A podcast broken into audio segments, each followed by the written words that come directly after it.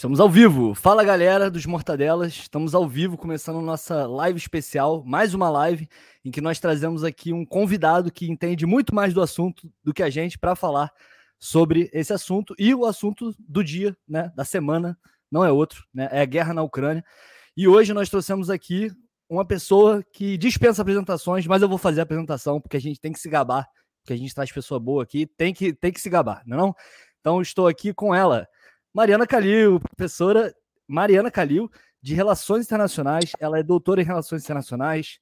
Ela é professora da Escola Superior de Guerra em Geopolítica. Então, meu amigo, se você queria especialista, tá aí. Então agora se aproveita, senta aí e vamos entender essa bagaça. Então, Mariana, obrigado por ter aceitado nosso convite e fala um pouquinho, se apresenta aí um pouquinho para a galera para mostrar que tu sabe do que tu está falando. Beleza. Luiz, eu agradeço muito seu convite, parabenizo pelo programa. Tenho assistido meus colegas aqui, tenho gostado bastante. É uma pegada muito autêntica. É, parabéns. É, bom, eu, em primeiro lugar, eu tenho que dizer que eu não falo pela Escola Superior de Guerra, né? Seria temerário eu dizer que eu falo por ela, porque eu não falo. É, e a Escola Superior de Guerra sequer tem uma posição, né? Porque é uma escola que cada professor tem sua pesquisa, né? E aí não tem uma posição da escola, né? É uma escola que está submetida ao Ministério da Defesa, então o Ministério da Defesa tem a posição dele, mas é uma escola que pesquisa, estuda e tem sua autonomia, né? Então eu não falo pela Escola Superior de Guerra. Não confundam em hipótese alguma isso, porque imagina, eu não falo pelo comandante. Vão, vão pegar ele, aqui um trecho, vão falar: olha aí a professora falando em nome da, da escola. Não é isso, galera. Não Exatamente, isso. não. E aí vem, vem puxar meu pé, o comandante vem puxar meu pé. Então, é, não quero isso, nem, é. nem preciso disso. Também. Comandante, fica eu... tranquilo, ela está aqui só em, é, não representando, ela está aqui eu como em uma professora. pessoal. Exato, exato. Pronto. É isso, então o disclaimer está feito. Mas a, a Mari aí, a gente deixou o currículo dela no, no, no, link, então se você quiser saber, clica aqui, porque é muito grande o currículo, então a gente simplificou.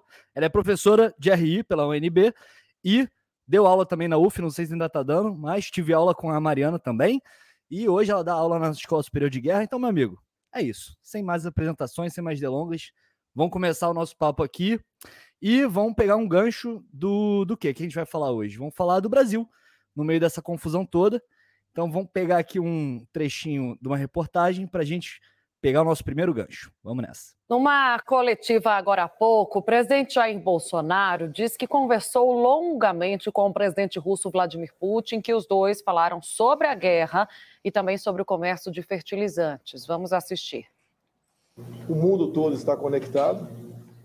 O que acontece a 10 mil quilômetros daqui, no caso Rússia e Ucrânia, tem reflexo para o Brasil nós temos que ter muita responsabilidade, porque temos negócio, em especial com a Rússia. O Brasil depende é, de fertilizantes. Né? Estive há pouco conversando com o presidente Putin, mais de duas horas de conversa. Tratamos de muita coisa. A questão dos fertilizantes foi uma das mais importantes. Tratamos do, do nosso comércio. E, obviamente, ele falou alguma coisa sobre a Ucrânia, eu me reservo aí, é como um segredo, né? De não entrar em detalhes da forma como vocês gostariam. E o presidente Bolsonaro também falou sobre o voto do Brasil na ONU e disse que o Brasil deve ter cautela. Vamos ver. Deixo claro que o voto do Brasil não está definido ou atrelado a qualquer potência. O nosso voto é livre e vai ser dado nessa direção. Quando se fala em sanções econômicas, cada país bota na mesa, né? Olha, eu topo desde que isso fique fora. A Alemanha, por exemplo, não aceita falar em sanção econômica do gás. Óbvio, assim como muitos países da Europa. Os Estados Unidos também têm a sua área, que eles não aceitam discutir sanções. O Brasil, nós sabemos, apesar da cadeira nossa é, não ser é, permanente, nós temos voz e voto. Para nós, a questão do fertilizante é sagrada. E a nossa posição, como acertada com o ministro Carlos França, né, bem como o professor Ronaldo, que nos representa é, no Conselho, é de equilíbrio. E nós não podemos, né, é, ao ao interferir, se bem que nós queremos a paz. Temos uma colônia de, de ucranianos muito grande no Brasil. Nós não podemos trazer consequências para cá. A Ucrânia, por exemplo, é um dos países, um dos grandes produtores de trigo, é, de soja e de milho. E um problema, né? por sanções, é, além da produção deles, obviamente, se ficar prejudicada, a nossa pode ficar. Não podemos esquecer que cada, cada cinco pessoas no mundo, uma é alimentada pelo Brasil.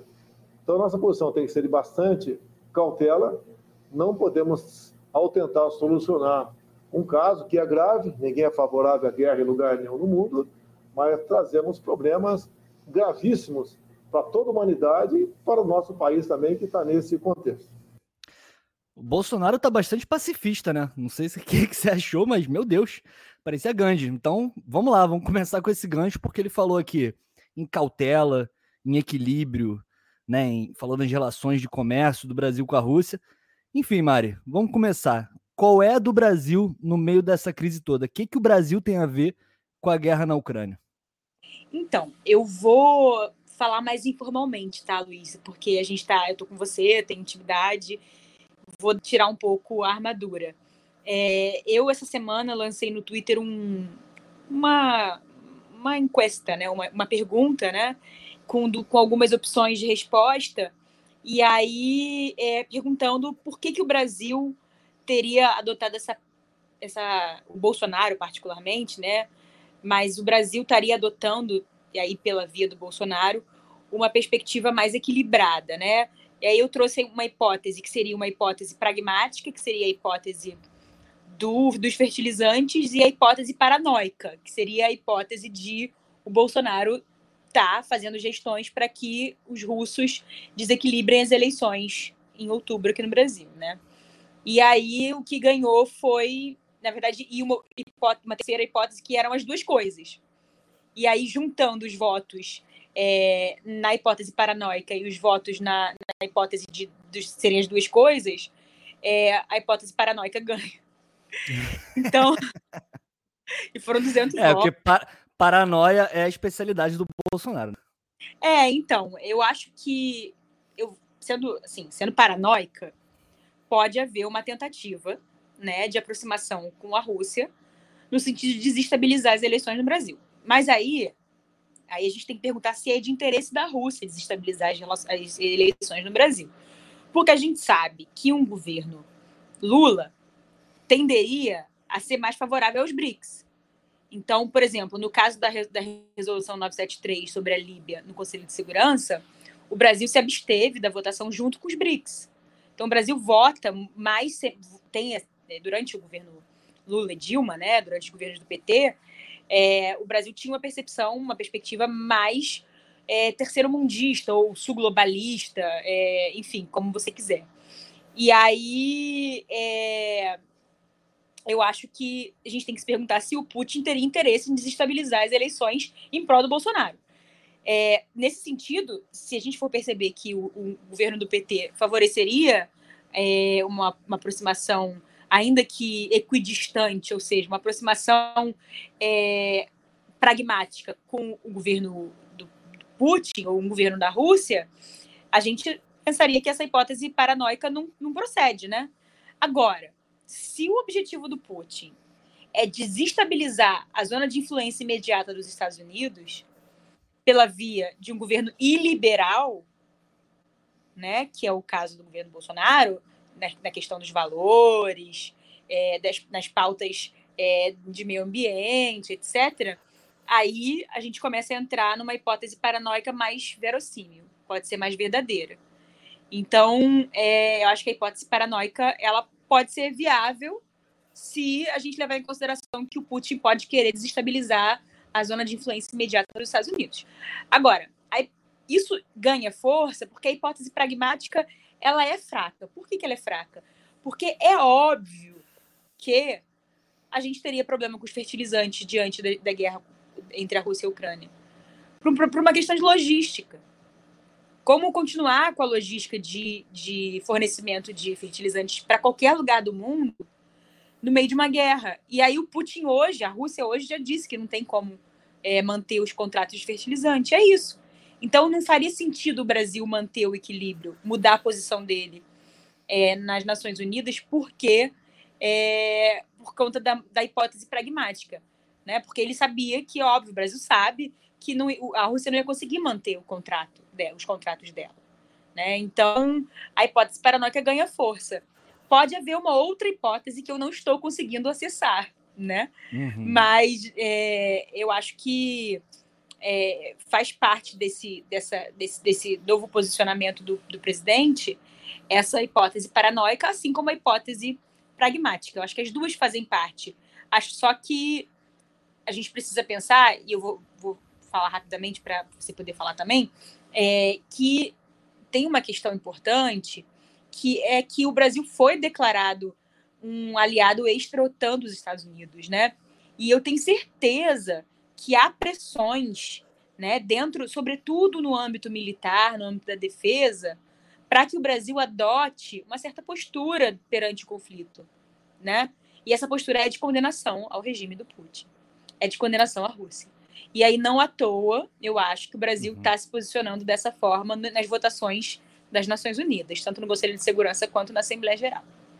Então, para a gente situar a galera, é, como o Brasil está votando hoje, né? Então, a gente está vendo aí que na ONU estão tendo discussões, inclusive no dia da invasão russa, estava tendo um, um, uma reunião lá no Conselho de Segurança e os caras lá fazendo um discurso velho enquanto os tanques já tinham entrado.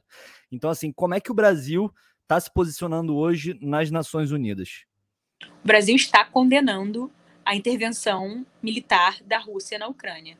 Agora, de duas votações para cá, o Brasil, de fato, o embaixador de fato, é, deu a entender que o Brasil entendia as motivações é, geopolíticas né, da, da Rússia. Então, houve essa nuance. Né? Mas, mas ainda Deu uma assim, equilibrada no discurso, né? Mas votou com o Ocidente. O que a Bolívia não fez, o que a Índia não fez, a, a África do Sul não fez. A África do Sul, Índia, Bolívia, etc., ficaram, se abstiveram. Então, ah, sim, não, não, votaram, não votaram contra a Rússia, mas não votaram contra e ficaram ali em cima do muro. Assim como a China. Então, sim. o Brasil poderia ter feito isso. É, não vejo, e aí é interessante, que esses dias eu estava ouvindo o Celso Morim falar, e ele falava claramente que, e aí por isso que eu acho que talvez é, o Brasil não mudasse muito nesse caso específico, caso um governo do PT tivesse é, presente. Por quê? Porque eu ouvi o Celso Amorim falando, e eu concordo com ele, pessoalmente, eu concordo com ele, que é absolutamente é, deplorável essa intervenção do Putin na Ucrânia, da Rússia na Ucrânia, né? Da Rússia de Putin na Ucrânia. É absolutamente, é, pela luz do direito internacional, ou seja, é, o, o Amorim fala, em curto prazo, é, não, não, não, faz sentido apoiar a intervenção. Porque é uma violação do direito, do direito internacional. E aí, isso enfraquece todo o sistema internacional, né? E, aliás, é, um dos motivos, provavelmente, do Putin ter feito isso é porque ele não reconhece a ordem liberal do pós-Segunda Guerra como uma ordem legítima, né? Ele é iliberal, lembrando disso. Então, é, é importante a gente ter isso em mente, que eu acho que o, o, o Amorim falou muito, falou muito bem nessa, nesse, nesse programa que eu vi, salvo engano, é no Opera Mundi, eu não tenho uhum. certeza, mas ele falando que entendia no longo prazo, na onda longa, ele falava, é, os motivos do, do, do Putin e da Rússia invadirem a Ucrânia, mas que não tem como apoiar a intervenção militar unilateral de qualquer país sobre qualquer país. Então, se a gente é, condenou a intervenção dos Estados Unidos no Iraque em 2003, faz parte condenar a intervenção da Rússia na Ucrânia agora. Vou pegar esse gancho aqui que você está falando sobre isso para a gente tratar de um assunto que está em pauta essencial, que é aconteceu alguma coisa, o pessoal já pergunta: para quem que a gente torce? A gente tem que torcer para quem? Então, nessa guerra aí da Ucrânia, a gente tem que torcer para quem, Mariana? Eu não torceria para ninguém. Eu torceria para que a gente tivesse menos perdas humanas, tanto do lado russo quanto do lado ucraniano. Isso é fundamental. E, especialmente, que não haja perdas civis. Que civis não podem ser alvo dentro de um confronto militar. Esse é direito humanitário. Né? Então, principalmente que a gente tenha respeito ao direito humanitário. Né? Se, se não vai respeitar o direito da guerra, né, o direito às armas que podem ser empregadas, a Rússia não, não assina alguns tratados, assim como os Estados Unidos também não assinam alguns tratados para o emprego de algumas armas. Já estou relativizando isso. Agora, o direito humanitário precisa ser respeitado. Então, é, eu acho que se a gente for torcer para alguma coisa, a gente tem que torcer para o direito humanitário ser respeitado, o que inclui o direito de prisioneiros de guerra. Então, a Ucrânia não pode desrespeitar os direitos dos prisioneiros de guerra também. Então é importante. E nem a Rússia, né? Porque o que tem se falado é que, bom, os russos vão entrar e aí vão matar todo mundo, estuprar todo mundo. Aí o outro lado diz que, na verdade, são os ucranianos neonazistas que fazem isso. Enfim, aí fica essa guerra de narrativa, mas a gente sabe que a guerra é aquele ambiente de não direito, né? De suspensão de todos os direitos, apesar dos direitos. É, dos crimes aí de guerra que você disse, né, e tudo mais, tem aquela é, convenção de Genebra, direitos humanos, tudo isso, mas, meu amigo, quando chega no, no, no vamos ver, na guerra, a gente vê, aí é só olhar as últimas guerras nos últimos 10 anos que explodir criança não é problema para as grandes potências. Então, mas sabe é... que a Rússia tem respeitado? Assim, é, vão, vão falar que eu estou falando bem do Putin. Eu não estou falando bem do Putin, eu estou na verdade dizendo que a Rússia tem sido menos agressiva do que ela poderia ser. Ela tem sido menos agressiva do que os Estados Unidos foram no Iraque, por exemplo. Muito menos. E, só para gente, só pra gente situar assim, é, por volta de, de números, assim, ah, eu, eu, não tenho esses números aqui, mas assim, se a gente for pegar nos últimos 10 anos aí, todas as intervenções americanas, certamente já tá é, o número é. de mortes aí, né? Só, só no governo Obama, o número de mortes por drone foi explosivo, né?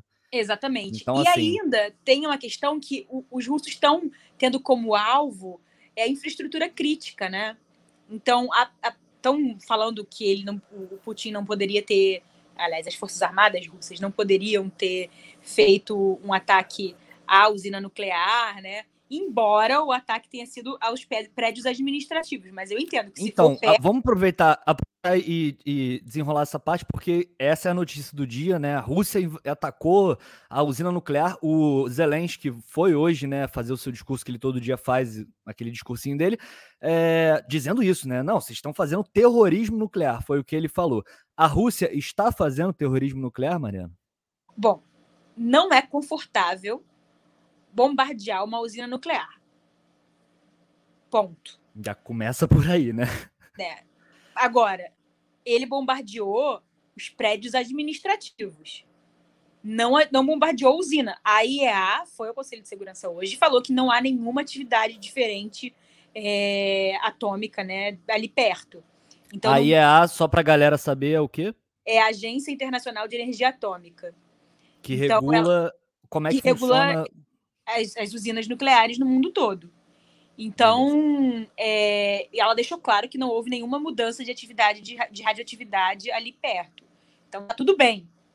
Não, certo. o Putin não está fazendo terrorismo nuclear. Mas Beleza.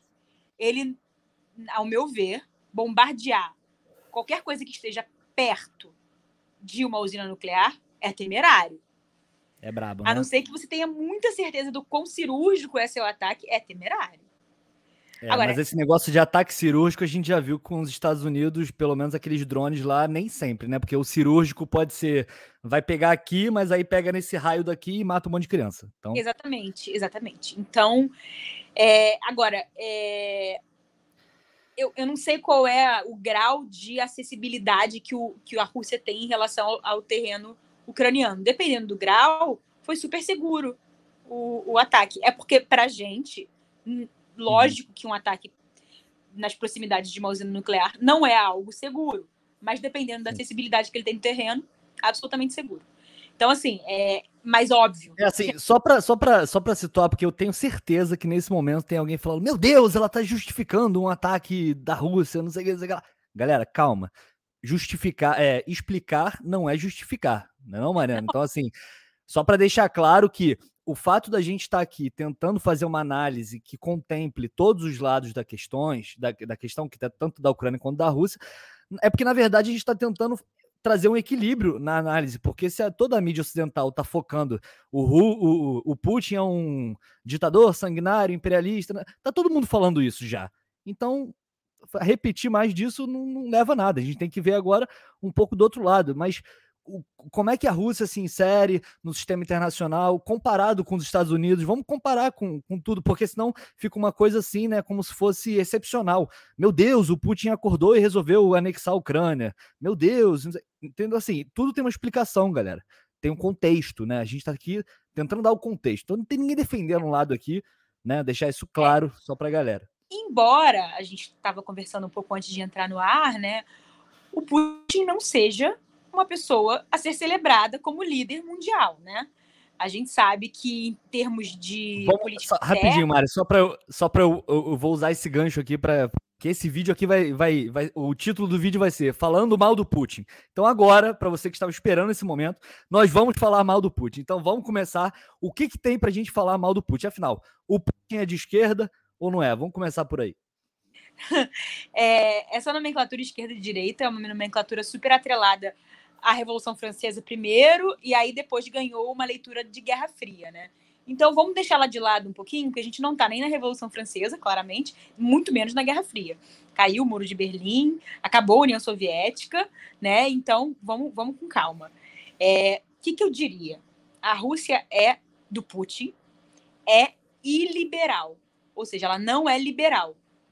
Ela não acredita ou o Putin não acredita, e os apoiadores dele, no, numa demo, na existência de uma democracia liberal para dentro da Rússia. Ponto. Tá. Para dentro da Rússia. Isso significa que o Putin quer expandir a, é, regimes autoritários para o resto do mundo? Não sei. Essa é a grande pergunta da hipótese. Vamos botar a mão no fogo aqui, né? É, da, essa é, é a hipótese paranoica. Será que quer? Pode querer. E aí a gente pode ser um dos alvos. Isso é um problema. Talvez porque... o Putin queira ressuscitar a União Soviética e reanexar todos os países, mas alguma então, coisa indica isso? Eu diria que provavelmente ele é pan-eslavo, né? Então não é bem ressuscitar a União Soviética, ressuscitar o perímetro do Império Russo. então é mais do que isso, né? Então, é, a Catarina... galera, então, é, qual é a diferença então entre esse tal Império Russo e, e, a União Soviética? Como é que seria esse Império Russo hoje em dia? O Império Russo é. Bom, depende de que momento do Império Russo, né? Mas é um pouco maior que a União Soviética, inclusive, né? Então, é... Eu tô falando mal do Putin, tô dizendo que o Putin, se for expansionista, ele é Sim. mais expansionista do que a União Soviética e não é comunista. O Putin é comunista ou não é? Não. O Putin, ele não é comunista. Ele é autoritário e ele, é, ele se, se beneficia do capitalismo. Ponto. Ele não é liberal liberalismo. É, em, que, em, que, sentido, assim, né? É, o, o, o, qual é a política, por exemplo? Política econômica no governo Putin, como é que funciona lá? É, não, não é nem a política econômica. A política econômica, ela, é, ela tende a ser, porque não é questão liberalismo dele, e aí eu não estou falando de questões econômicas. Estou falando de questões de direitos civis, direitos políticos, é, não é bem de direito econômico, direito social. Como é que o Putin, como é que o Putin lida com a oposição dentro da Rússia?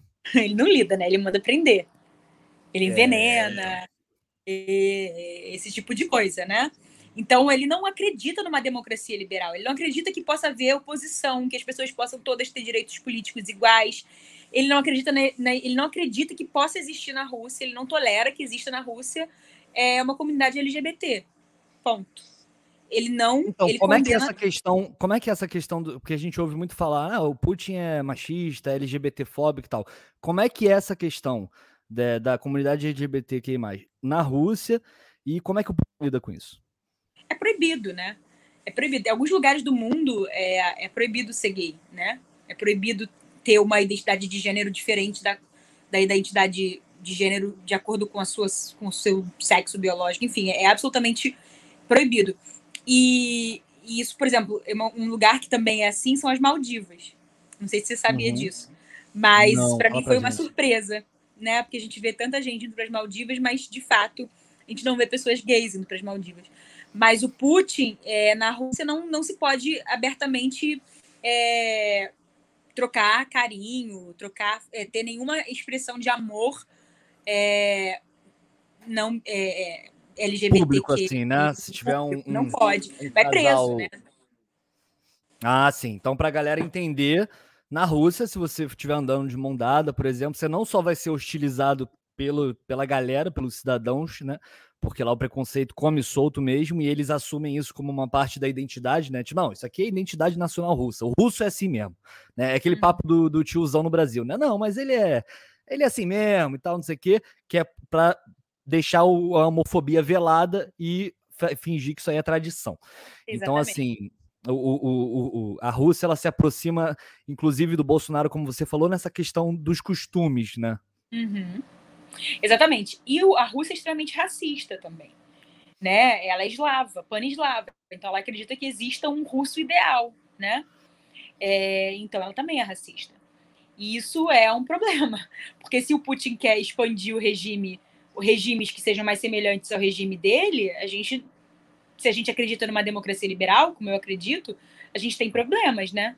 É, vai ter problemas. Então, é, o Putin não é um passeio no parque o Putin não é um, meu malvado favorito. Não é malvado favorito de ninguém. Não pode ser. Agora, se a gente for olhar para um Putin que, de fato, abertamente questiona a hegemonia americana, ele faz isso. Mas ele tem uma agenda. E a agenda dele não é então, é necessariamente louvável. Beleza. Qual é a agenda do Putin? Mari, fala pra gente. Isso, se eu soubesse, eu estaria milionária. Saber. Se eu soubesse, eu estaria É a pergunta né? de um Essa milhão é... de dólares. É, eu, eu não sei qual é a agenda do Putin. Se ele de fato quer expandir o regime, eu não sei. Se ele só uhum. quer expandir o território, quanto ele quer expandir o território, eu não sei, mas eu não confiaria numa agenda construtiva no sentido da democracia que a gente acredita, né? Então, é, eu, eu não acreditaria, não, não colocaria minha mão no fogo pelo Putin. Claramente não. É, mas isso não significa que eu concorde com tudo que os Estados Unidos fazem em política externa, né? É, embora eu adore os Estados Unidos, adoro frequentar os Estados Unidos, é, eu me casei nos Estados Unidos. Você estudou, estudou lá, né? Fiz parte da minha faculdade nos Estados Unidos, no Havaí, onde tem oito, nove bases militares. Enfim, eu vivi o despacho de muitos meninos para o fronte do Afeganistão. Eu tive presente, eu vivenciei isso e foi muito interessante.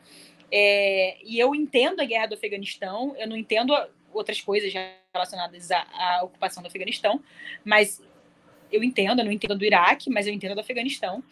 Embora acho que é, é você transformar um, um inimigo não estatal no inimigo estatal, né? Que foi o que eles fizeram. Pegaram a Al-Qaeda e falaram: a Al-Qaeda está liderando o Afeganistão, vamos transformar isso numa guerra contra o Afeganistão. Isso é falho, mas dá para entender.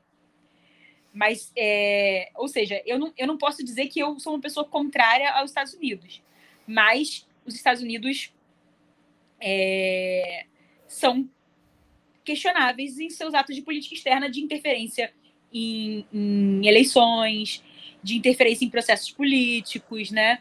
Então, não dá para a gente apoiar 100% a política externa de nenhum país, talvez a nossa, dependendo então, de qual vamos, política vamos, é, vamos colocar aí, já que é tua área né, de especialidade, a questão da política externa brasileira, é, comparando, né? Como é que é a política externa assim, brasileira tradicionalmente e como é que ela está se comportando nesse momento? Como é que você vê o Itamaraty, como é que o que, que os diplomatas pensam, né? Que você conhece essa galera toda aí, tá no meio dessa rapaziada. Então, os militares, né?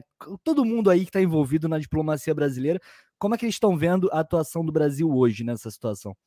Olha, eu acho que nesse momento há uma certa acomodação positiva de tendências, porque é, o Itamaraty tende a buscar uma certa equidistância em relação à Rússia e China de um lado e Estados Unidos do outro, por uma questão de tradição, ou seja, não vai se posicionar nem a favor dos Estados Unidos nem a favor da Rússia e da China, vai, vai ficar ali no meio. Não é neutralidade, é equidistância. É, de vez em quando pode parecer estar com um lado, de vez em quando pode parecer estar com outro, mas está no meio. É, e os militares que sofrem mais a pressão pela via do Departamento de Defesa é, dos americanos também estão felizes, porque o Brasil está votando junto com os Estados Unidos nas Nações Unidas, né? Então eu acho que nesse momento é, há tanto uma disputa burocrática, né, que o Itamaraty puxa para um lado e o Ministério da Defesa, eu não sei, tá, gente? Eu não participo disso, uhum. deixa isso bem claro. Embora eu trabalhe na Escola Superior de Guerra, eu não participo disso. Mas eu diria, né, que os militares puxam para um lado de, olha, lembra que a gente tem uma, uma aliança não é, é, uma aliança, uma aliança extrotan com os Estados Unidos. E o Itamaraty lembrando, não, mas a gente precisa ter uma posição equidistante, a gente precisa ser pragmático, etc, etc. Então eu acho que tem uma disputa burocrática que está sendo equacionada, bem equacionada, porque o presidente está apontando para uma, uma, posição equidistante e os votos são, estão apontando para uma posição mais ocidentalista. Então tá, é, essa questão está equacionada, embora haja uma disputa. Então dá para dizer assim que a diplomacia brasileira está coerente com a sua história, né? Mais ou menos isso é, é isso que eu estou entendendo que você está dizendo. E mesmo é, é porque a impressão que a gente tem, que a gente tem visto aqui nos debates, é que estão é, vindo, inclusive, falar assim: não, vocês estão tendo a mesma posição do Bolsonaro, porque o Bolsonaro é pró-Rússia e vocês também são pró-Rússia. Então. Mas é, afinal de contas, você está falando. Né? Não, é, você está dizendo que o Brasil quando senta lá no, no, na cadeirinha das Nações Unidas, ele está votando como todo mundo, o mundo inteiro está votando. Então, essas declarações aí do, do Bolsonaro, na verdade, você enxerga elas como coerentes com a linha da política externa tradicional brasileira? Por incrível que pareça, sim. Essa é a curiosidade, o que levou o Bolsonaro a se posicionar dessa forma. Aí a gente volta à hipótese pragmática e hipótese paranoica, né? Qual o interesse do Bolsonaro de se posicionar junto com o Itamaraty? não sei. Pode ser a hipótese hum. paranoica, que é a hipótese de que ele estaria articulando uma interferência nas eleições. Eu, eu acho paranoico. Não vejo, uhum. não, não, não há nada que me leve a crer nessa hipótese. Não, não há nenhum dado. Por isso que eu chamo de paranoica. E a hipótese uhum. pragmática dos fertilizantes, que também me leva, não me leva a crer nela, porque é óbvio que a gente vai ter problema com os fertilizantes. Não, não existe. Numa guerra, a gente vai ter problema de logística de, de, de para trazer os fertilizantes. No mínimo para trazer, né?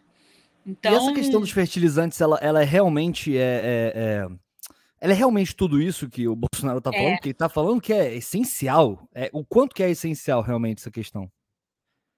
Então, o Brasil se desfez da fábrica de das fábricas de fertilizantes da Petrobras, né, no governo Temer.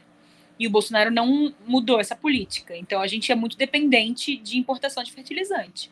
É, é, é, é uma das lições para o Brasil né? A gente vai se ver livre de empresas estratégicas, nosso núcleo econômico estratégico, a gente vai descartar esse núcleo econômico estratégico. E aí eu estou falando da Eletrobras, estou falando da Petrobras, estou falando da Ceitec, que é a fábrica de semicondutores, que a gente já se desfez dela. Está tendo uma fa falta no mundo inteiro semicondutor. O Brasil tem uma fábrica, a gente se desfez e chamou o Elon, o Elon Musk para trabalhar com isso dentro do Brasil. Por que, que a gente fez isso? A gente é estratégico fazer isso? É estratégico se desfazer como não foi estratégico se desfazer da fábrica de fertilizantes da Petrobras. A própria ministra da Agricultura já falou isso hoje. A gente fez errado em se desfazer dessa fábrica. Então, é, a gente ficou muito dependente do exterior. Você não pode. Se você tem é, é, é um, um, complexo é, de agricultura é, e indústria grande, você precisa ter, ter todos os é, e você depende muito dessa agricultura, você precisa participar de, das etapas de produção, né? Da maior parte das etapas possível. Se você se desfaz de uma dessas etapas. Você quebra ali, você né? Todo, todo um. É. Você quebra toda a cadeia produtiva. Sim. então, fez. assim. É, então, vamos para a gente tentar entender. Então, o que a gente está passando hoje, o discurso do Bolsonaro em relação à dificuldade de obter os fertilizantes é real. Essa visita, inclusive, que ele fez com a Rússia, acho que foi o principal argumento dele, foi o tal dos fertilizantes, né? Então, assim, é, isso é real. O Brasil realmente está necessitado, mas é está necessitado pelas é políticas que pelas políticas que o próprio governo Bolsonaro continuou, vindos do governo Temer, que é esse desmonte da indústria nacional e que o Bolsonaro basicamente está tocando, está passando a boiada junto. Então, ele ao mesmo tempo que fala assim, no não, é importante. Ele não reverteu, ter... né, Luiz? É, é, então, assim, o que, que o Bolsonaro fez em relação a essas políticas? De, de, de no, no sentido de, de, de, desmonte, né? Que a gente está dizendo. Ele, ele fez o quê? Não fez nada, né? Tá falhando. Eu, tá, não sei, eu perdi é, alguma você... coisa, tá falhando. Tá, agora acho que agora voltou. A gente tá, tá me ouvindo legal? Tá me ouvindo? Não. Ai, meu Deus. Agora tô. Agora tô, agora tô. Tô, tô, tô, tô. Calma aí. Eu, ó, é o, era o Bluetooth aqui. Tá me ouvindo agora? Tô. Tá me ouvindo? Tá me ouvindo? Tá, beleza. Bom, é, a gente estava falando aqui dos fertilizantes. Então, bom, a gente está realmente é verdade que a gente está precisando desses fertilizantes da Rússia e que a gente vai ter dificuldade com essa guerra por conta das sanções, por conta né, de tudo que está acontecendo. Então, Bolsonaro, por esse lado, estava certo. Mas, ao mesmo tempo, é, é, isso é uma consequência das próprias políticas que o governo Bolsonaro, como você falou, não parou, né? Implementou, continuou tocando a boiada aí desse desmonte que a gente está vendo. Então, você se livra de setores essenciais aí da, da, da sua, do seu país, né, do, do, setor energético, e aí depois você fica rendido ao mercado internacional, que é o que está acontecendo hoje com fertilizante, é o que está acontecendo hoje com os combustíveis, a gente está né, vendo a gasolina subir. Inclusive, aproveitando para falar disso, como é que você vê os impactos das sanções econômicas que os Estados Unidos, a OTAN, o mundo inteiro, né, agora está impondo sobre a, a, a, Rússia, até países que é, tradicionalmente eram neutros, né, a Suíça, meu Deus, a Suíça meu Deus do céu, a Suíça, caralho, saiu de cima do muro historicamente aí e tá indo também contra a Rússia. Como é que você avalia o impacto dessas sanções para o Brasil? Olha, é um impacto para o mundo inteiro, né? Mas é... o que eu avalio, na verdade, é como lição aprendida. Porque uma parte da elite nacional descarta a importância da, da, dos setores estratégicos do país ficarem no país. Então, acho que como lição aprendida para essas elites, se elas estiverem atentas, vai ser importante que a gente é, consiga trazer isso para o debate eleitoral, né? Então, por exemplo, no momento em que o, um candidato de terceira via, que se propõe de terceira via, disser eu quero privatizar a Petrobras, lembrar ele do que aconteceu com os fertilizantes, né? Privatizou os fertilizantes e aí, pois bem, e aí a gente está passando pela situação que a gente está hoje em dia e o Brasil fica cada vez mais rendido aos outros, aos, aos outros países, né? A gente, se a gente não, não tem, né, como você está falando, um setor estratégico, né? Porque fertilizante, se a sua principal, é, o principal motor da economia é a agricultura e a agricultura precisa de fertilizante, meu amigo, se você tira esse. É igual um tripé, né? Você tira uma perna, vai cair tudo. Então, a gente está vendo aí o Brasil é, esse ano pelas é, projeções, não deve nem crescer. Se crescer, vai crescer um crescimento ridículo, e isso aí certamente vai impactar no nosso crescimento econômico, né? É lógico, e mais do que isso, que eu acho que ninguém come PIB, né? Como dizem, é, impacta na inflação. As pessoas comem com dinheiro, se o dinheiro está tá perdendo valor, né? Aí a gente tem impacto na economia real. Então, é, é, mais grave do que ter impacto no PIB é ter impacto na inflação. E, e aí a gente vai ter problemas mais sérios do que a gente está tendo de fome, né? Vamos falar língua explícita, fome, miséria, né? E, e isso traz instabilidade política e social. Isso é então, grave. assim, é, e, e, instabilidade política e social em ano de eleição é um fator explosivo, né? Então, assim, a gente estava aqui analisando as, as situações. Então, você falou da. É uma situação paranoica, né? É uma, uma, uma conjuntura paranoica pensar que a Rússia pode interferir nas eleições do Brasil, mas ao mesmo tempo a gente sabe que historicamente o Putin tinha uma relação ótima com Lula. Né? Então, assim, pra, se o Lula entrar, para o Putin vai ser ótimo, apesar do Lula estar, tá, né? É, reverberando o discurso internacional de condenar a guerra, porque, meu amigo, a essa altura do campeonato, quem vai falar que é a favor de guerra, né? Até, né, se nem na, na, na, própria Rússia tá tendo um monte de protesto lá nas ruas, né? Inclusive, é importante a gente dizer isso, tá tendo protesto contra a guerra, não só na Rússia, como na Alemanha, enfim, tá tendo. Como Já é que tá sendo? 6 mil presos. Tem, tem 6 mil presos. Assim, é, Olha é... aí, de novo, então, para você que queria falar mal do Putin, pode falar, porque ele tá prendendo, inclusive, manifestantes, não é isso? Claro, direitos civis e políticos não, é um, não são a fortaleza do Putin, não. Então, se é. você gosta de ir para a rua protestar, independente de, de, qual governo esteja, não apoie o Putin. O Putin não gosta disso, nem apoie que o Putin é, interfira nas eleições.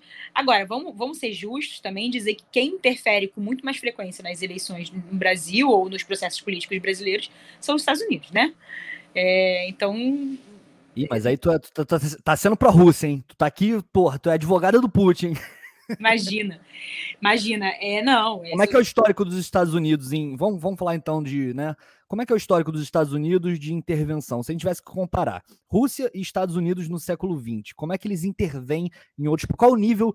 Como é que a gente consegue equiparar os imperialismos yankee e russo? São equiparáveis, dependendo de onde você está falando, né? Você está falando dos países é, da, na África, por exemplo, a, União Soviética teve um papel tão, tão grande quanto os Estados Unidos em desestabilizar é, governos que são contrários aos foram contrários aos interesses soviéticos na época. Mas na América Latina, não. Na América Latina, com exceção de Cuba, é, a gente tem uma presença muito mais forte e desestabilizadora dos Estados Unidos. Lembrando que em 64 quando os Estados Unidos apoiaram o, o regime militar, né? Logo depois, em 66, salvo engano, o embaixador americano no Brasil mandou um, um telegrama para Washington é, dizendo que tinha errado, que os Estados Unidos tinham errado, porque ao contrário do que eles imaginavam, os militares não iam devolver o poder. Eles acreditavam que os militares na época eram democratas e e não foram, né? Eles, eles continuaram no poder e, e não devolveram. Ficaram então, só 20 aninhos ali, né? Falaram, não, não, a gente vai pegar aqui rapidinho, depois devolve. Só 20 anos, né? Exatamente. Então foi um erro de cálculo dos americanos que acreditavam que depois do Castelo Branco o poder ia ser devolvido para os civis. E não foi, né? Então, e eles, eles acreditavam que era um erro dos Estados Unidos apoiar isso. Porque, enfim, era de fato uma contradição, embora eles tenham apoiado também o, o golpe no Allende, 73, é uma contradição, sem dúvida, com uma democracia, é uma, uma, um regime autoritário, né?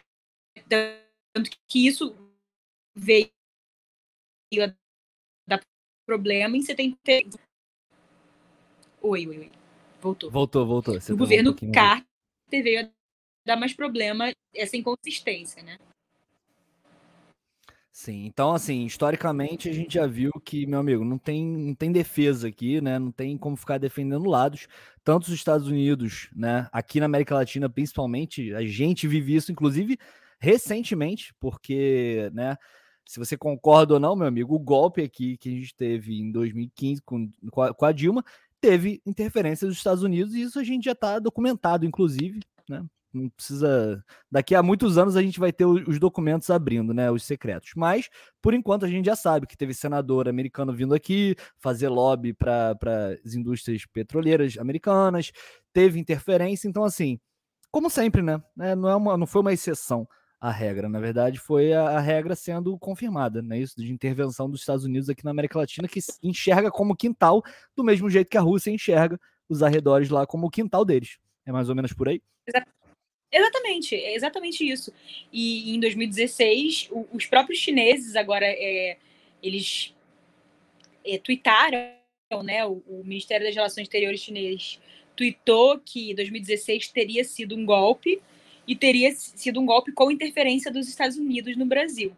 Então, é, existe aí essa, essa, essa posição, é uma posição extremamente razoável, porque é, enfim, os próprios Estados Unidos, eles, nos documentos deles de defesa e de política externa, falam que eles vão é, desestabilizar alguns países é, pela via da luta contra a corrupção, financiando movimentos jovens é, e Ai, meu Deus. Tá, tá, tá travando de novo. Mas vamos lá. Voltou? Luiz.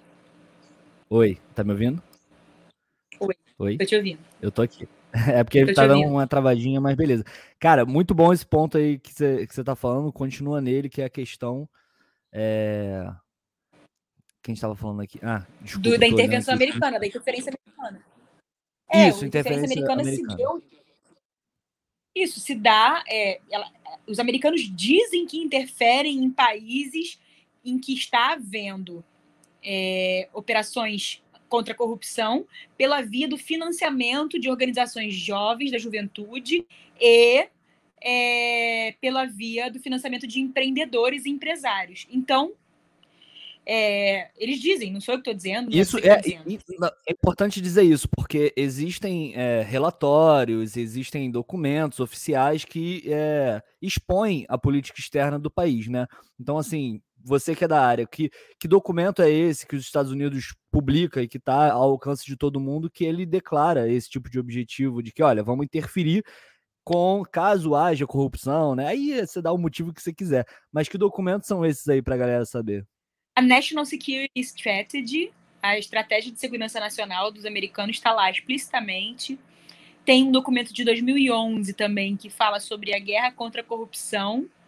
É, do governo Obama.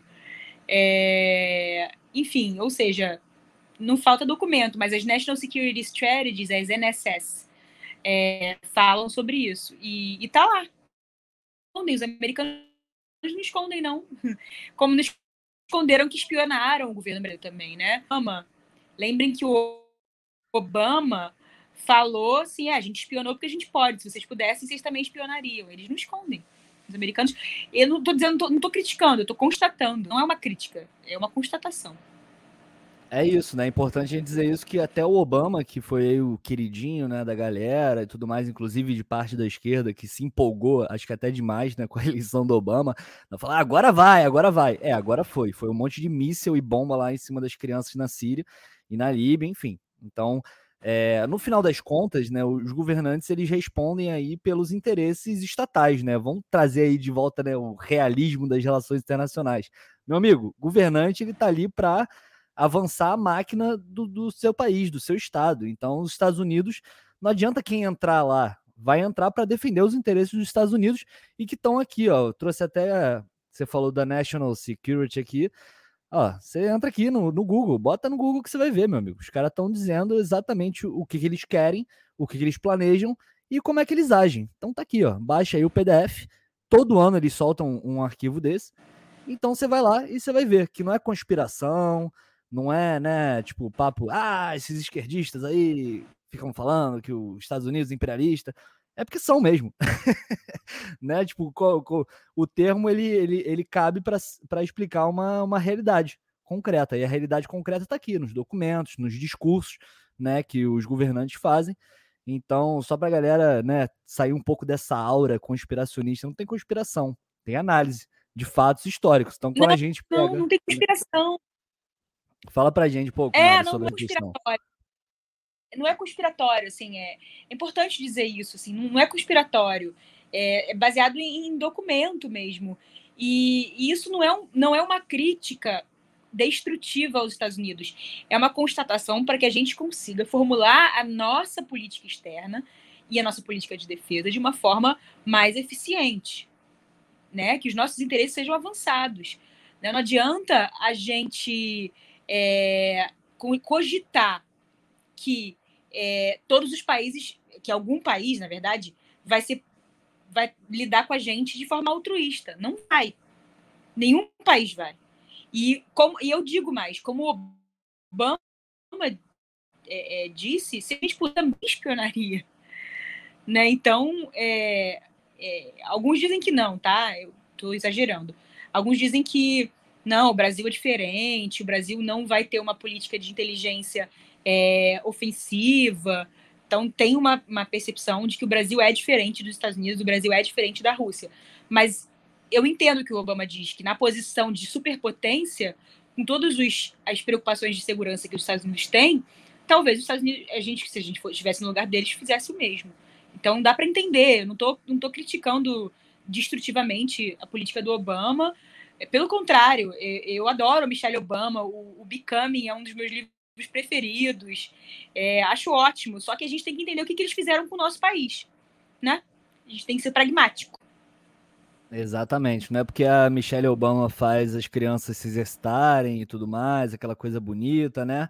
Que a gente não pode esquecer que, meu amigo, política é política, e ainda mais política de Estado, relações internacionais, é outro jogo, né? Então, assim, todos eles jogam esse mesmo jogo, e nós estamos aqui no tabuleiro como peões que somos, né? Porque não, não somos nem, nem bispo, a gente aqui é peãozinho. Então a gente tenta, né? Como você estava falando aí dos BRIC, os BRIC, o que, que seriam, para a gente, falta aqui 10 minutinhos para a gente finalizar, porque a, a Mariana está sendo muito requisitada, então você vai ver ela em todos os canais por aí. Então estamos aproveitando aqui enquanto podemos. Mas, Mari, fala para a gente então é, dos BRIC, né, que a gente viu se fortalecer no início dos anos 2000, com a aproximação, né, como você mesmo falou, do PT, do governo PT com, com os países, né, nessa tentativa de criar um sistema multilateral e etc. E a quantas anda os BRIC hoje e o que, que essa guerra na Ucrânia pode impactar né, no, nos BRIC, no futuro dos BRIC? É, existem os mais fatalistas que dizem que o bloco do Brasil, da Rússia, da Índia, da China e da, e da África do Sul são BRICS. A África do Sul entrou também. É, já era, né? Dizem que, sobretudo com a aliança do Brasil aos Estados Unidos, os BRICS talvez tenham se transformado em RICS, né? É, porque o Brasil se ali, ali, aliou aos Estados Unidos. Mas eu acho que não, eu acho que o Brasil, é, como mostra agora, né, uma posição mais equidistante, ainda que o voto nas Nações Unidas é, seja mais ocidentalista, a gente está com uma, uma justificativa do voto mais equidistante. Então, eu acho que o Brasil tem tudo para retomar a percepção do mundo como mundo multipolar. Mas não necessariamente só multipolar, mas um mundo é, de diversos, de pelo menos é, três polos, vai, quatro, cinco polos, com, com, com a Europa, é, Rússia, China Estados Unidos, né? E consiga, a partir desses polos, tomar posições diferentes, baseadas nos seus próprios interesses. Né? O Brasil pode ser que o Brasil, por algum motivo, estrutural ou conjuntural não esteja entre as grandes potências, né? Mas o Brasil pode se posicionar de uma forma mais proativa, entendendo o mundo como um mundo multipolar. E, e, isso é ou policêntrico, né? A Rússia e a China usaram a palavra policêntrico num documento recente que eles lançaram, falando sobre esse novo momento do mundo. Então, um mundo policêntrico, com vários centros, né?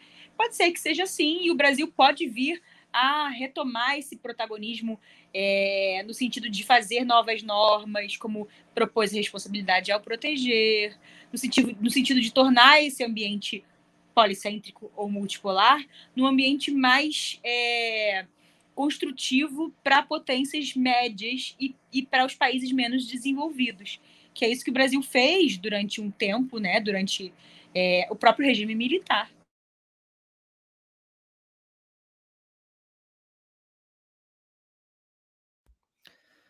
Travou, travou. Vamos esperar a Mari voltar. Voltou? Voltei. Bom, você estava falando da, da, política externa, né? do histórico aí da política externa, como é que, no, então, durante o regime militar, como é que foi? Foi nesse sentido também, foi no sentido mais terceiro-mundista. Então, é, eu não vejo nenhum contrassenso que um governo mais conservador tenha uma política externa mais terceiro-mundista. Pode ser assim. Foi assim né? É, não, não precisa ser ideologicamente próximo a um polo ou a outro para ser terceiro mundista. É, terceiro mundista, só para explicar para a galera, o que, que seria esse terceiro mundismo aí? Mais a favor do terceiro mundo, dos interesses do terceiro mundo. Porque durante a Guerra Fria nós éramos terceiro mundo, agora nós somos sul global, ou países em desenvolvimento. Que então, negócio é, é esse? Muda é, é, o G20, é, o, é o tal do G20, é isso? Exatamente, o G20. Muda a nomenclatura, mas. É, a ideia é a mesma. Permane a gente permanece no terceiro mundo, que foi ganhou o upgrade para é, país em desenvolvimento e agora ganhou outro upgrade para sul global, que é o nome do terceiro mundo. Então, se você ouvir sul global aí, você lembra de terceiro mundo, que são os países basicamente que não estão nem lá nem cá, né? Nem alinhamento automático com os Estados Unidos, nem alinhamento automático lá com, com a Rússia, né, no caso, e, e tá ali tentando defender os seus interesses junto com os outros, né? Pega os pequenininhos e médios, junta a galera ali numa van e fala, galera, vamos, vamos lá junto reivindicar os nossos direitos. É mais ou menos isso. Exatamente. Eu acho que assim, é, é a gente caminhando agora pro para o final, acho que a gente pode lembrar, eu, eu fiz no meu doutorado, no meu mestrado, tinha um cônsul é, chileno, um vice-cônsul chileno. Eu fiz meu doutorado e meu mestrado em Brasília, né, na Universidade de Brasília, que era da minha turma, esse vice-cônsul chileno. E ele falava de um, de um ditado lá no Chile, que eu acho que fala muito do que a gente é, pode é, vislumbrar para nós. Né? A gente quer ser o rabo do leão ou a cabeça do rato? Muito boa essa. Né? O que, que, é melhor? O que, que, é melhor? O que, que é melhor para gente? melhor. Então, quando a gente se alinha automaticamente a qualquer centro, a gente é rabo do leão. Se a gente toma frente do terceiro mundo, do sul global, dos países em desenvolvimento, a gente é a cabeça do rato. Então é melhor ser cabeça de rato, né? Na minha opinião, é. Minha opinião é, mas vai depender do tomador de decisão. Se o tomador de decisão achar que é melhor ser o rabo do leão, a gente vai ser o rabo do leão. A gente nunca vai a gente pode ser a cabeça do rato. Então, é isso. Então, Acho que já, é importante já, a gente pensar. Já é, já é bom, né? Ser cabeça de rato, porque o rato, pelo menos, pode comer um negocinho ali, né? Pode comer as sobrinhas do, do sistema internacional, não é isso? Pode, mais do que comer as sobras, né? O, o rato fez a peste, né? O rato é um, é um animal perigoso, né? É um vetor, né? É um vetor, o rato e o rato ele, ele é ágil, né? Ele é ágil, então a gente pode, a gente assusta o leão, né? A gente pode mudar, é a gente pode mudar o, o, o, o rumo do leão sendo a cabeça do rato. É, então o Brasil, então Aqui, o pessoal que tá até falando, ratos são animais furtivos. Pois é, é melhor a gente ser um animal furtivo do que ser o rabo aí do leão e ficar só, né, não ganhando nada, só só batendo palma aí, falando, é, Estados Unidos, não sei o quê, balançando bandeira de Israel, de Estados Nem, nem para festejar Estados Unidos, nem festejar a China, porque China também é um, é um centro. Então não é para ficar no rabo de nenhum leão. E nem, nem de no... Rússia também, né, galera? Galera, vamos ficar no rabo de ninguém. Vamos, vamos olhar para o nosso próprio rabo. tem muito Exatamente. problema aqui para a gente resolver e tem muito. E, e, o Brasil, ele, como você falou, né? Ele, ele ainda tem esse potencial. Né? O Brasil ainda pode se apresentar novamente ao cenário internacional como um player aí que pode baixar tensões, trazer a galera, galera, calma, senta todo mundo aqui, vamos conversar. É né? uma coisa bem conciliatória, bem Lula, né? Então, assim, ainda tem essa possibilidade. O Brasil já, o Brasil está morto no sistema internacional ou ainda pode ressuscitar? O Brasil não está morto. É, a gente, nós não somos nossas conjunturas. A gente é um resultado de conjuntura e estrutura, né? Então, a gente estruturalmente a gente é um país importante, vai sempre ter um espaço importante. É, agora, repito, temos que escolher rabo do leão ou cabeça do rato. É isso. Então, vamos finalizar aqui. Mariana, muito obrigado pela sua presença. E, ó, tá bombando aqui. O pessoal tá mandando aqui um monte de comentário que eu não consegui nem acompanhar. Mas, é, obrigado aí para vocês que ficaram. Tivemos aí, pô, uma audiência legal. E depois essa live vai estar tá na íntegra, na íntegra já no nosso canal nos Mortadelas. E depois você vai conferir os melhores momentos nos cortes do Luizinho. Então fica ligado aí que vai ter muito material para vocês aí, para compartilharem. Então, Mariana, muito obrigado pela sua presença e ó, vai voltar, hein? Vou cobrar. Obrigada, vou, com certeza, adorei. Obrigada. Show de bola. Valeu, Mari. Então, obrigado a todo mundo que acompanhou. Até a nossa próxima live. Valeu. Boa noite. Estamos saindo do ar.